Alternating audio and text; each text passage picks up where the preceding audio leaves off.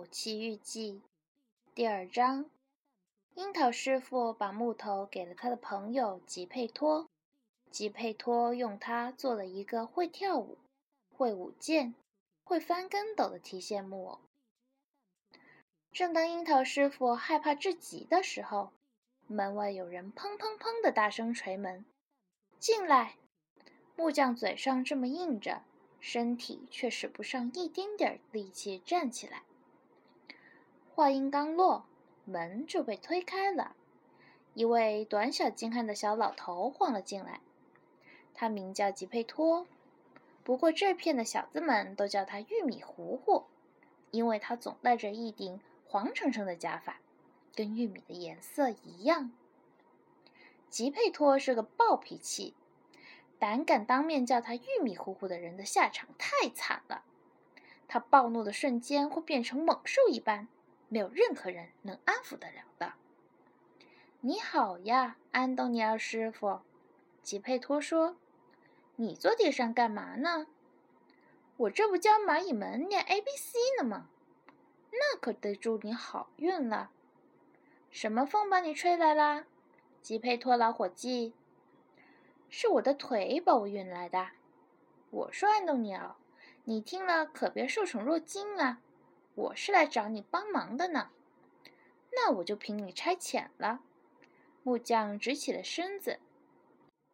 今天早上我脑中灵光一现，怎么了？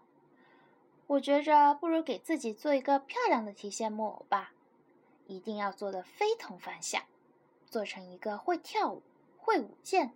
还会翻跟斗的木偶，然后我就带着它走遍全世界，去挣我的面包钱和酒钱。你觉得怎么样？精彩呀，玉米糊糊！又是那个小声音，不知道从哪里传了一声大喝。一听到“玉米糊糊”这个外号给人叫了出来，吉佩托师傅的脸瞬间涨得跟辣椒一般红彤彤。他直直盯着木匠，怒气冲冲地问。你干嘛羞辱我？谁羞辱你了？你叫我玉米糊糊了？没有啊。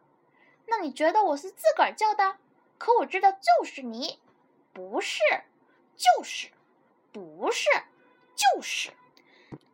两人每斗嘴一个回合，就更生气一分，斗着斗着就动起手来了。不一会儿功夫，终于升级成我饶你一下，你咬我一口。以及互相呼巴掌的态势了。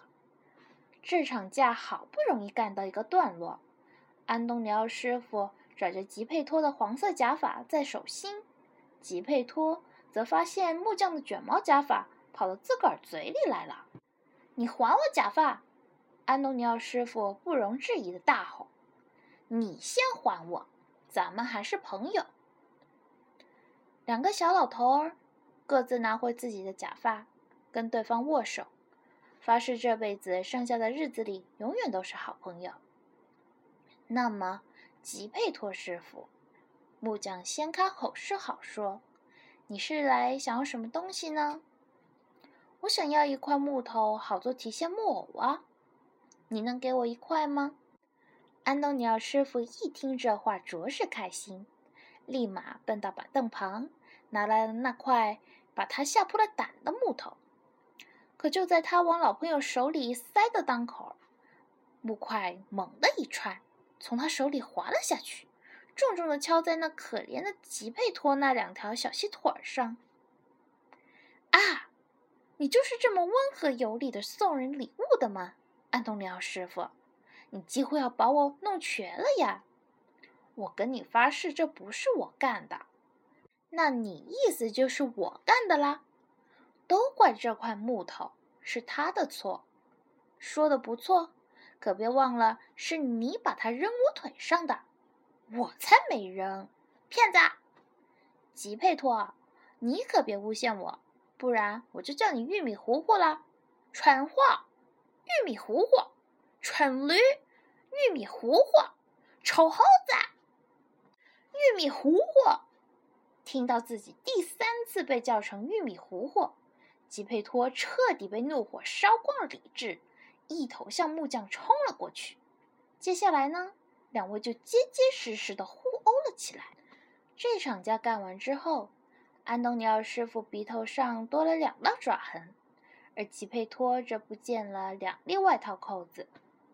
这笔账算完了，他俩握手，又发誓这辈子剩下的日子里永远都是好朋友。然后，吉佩托拿上那块好木头，谢过安东尼奥师傅，一瘸一拐的回家去了。